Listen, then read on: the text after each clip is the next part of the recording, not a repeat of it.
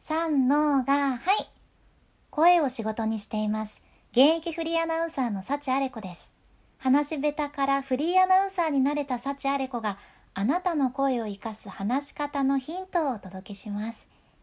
さて、いきなりなんやけど、滑舌を良くしたいとか、え、今なんて言ったと？ってもう聞き返されたくないというあなた。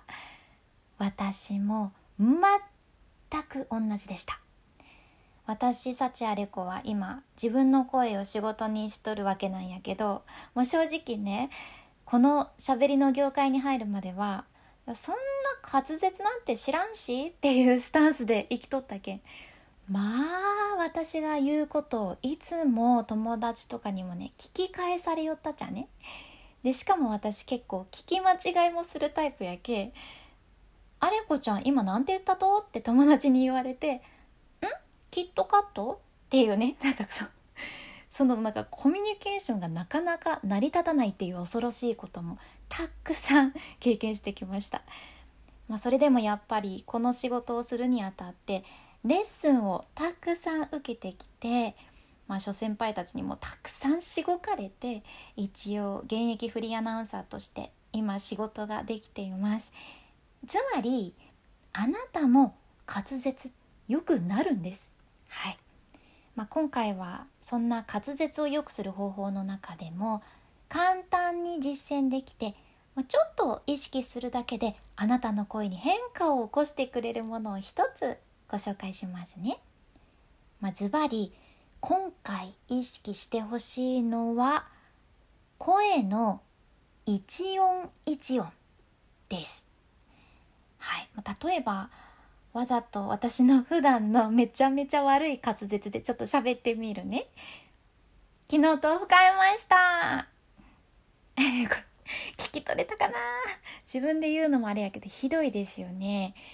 まあ、今の文章をちょっと一音一音分解して一つ一つはっきり丁寧に言ってみると「昨日豆腐買いました」昨日豆腐買いました。お豆腐買ったよっていうことですけど。まあ、イメージは読み上げ音声アプリの人みたいな感じかな。まあ、ロボットみたいな感じで言ってねっていうことではなくて、ポイントとしては、声の一音一音を丁寧に出してあげるっていうことじゃね。うん、わかりやすいのは、あざしたじゃなくって、ありがとうございました。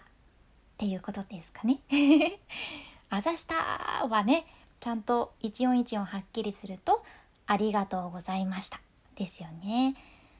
うん、滑舌の改善っていうとなんか口の形とかをね変えるってなると割と一人一人違ったりするけ難しいんやけどこの一音一音を意識するというのは誰でもすぐにできると思うけかなりおすすめです。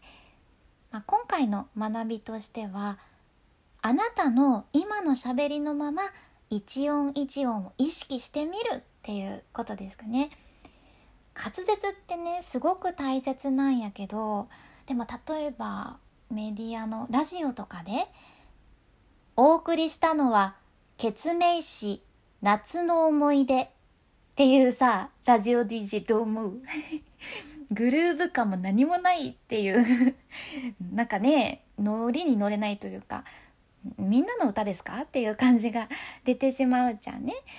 あと友達に言う時もうんなんだろうな例えば「お疲れ」っていうのってなんかもはや感情ないやん こういうことではないじゃんね。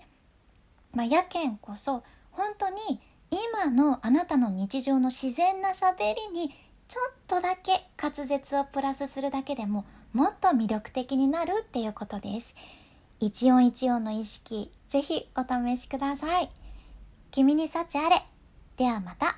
博多弁の幸あれ子でした。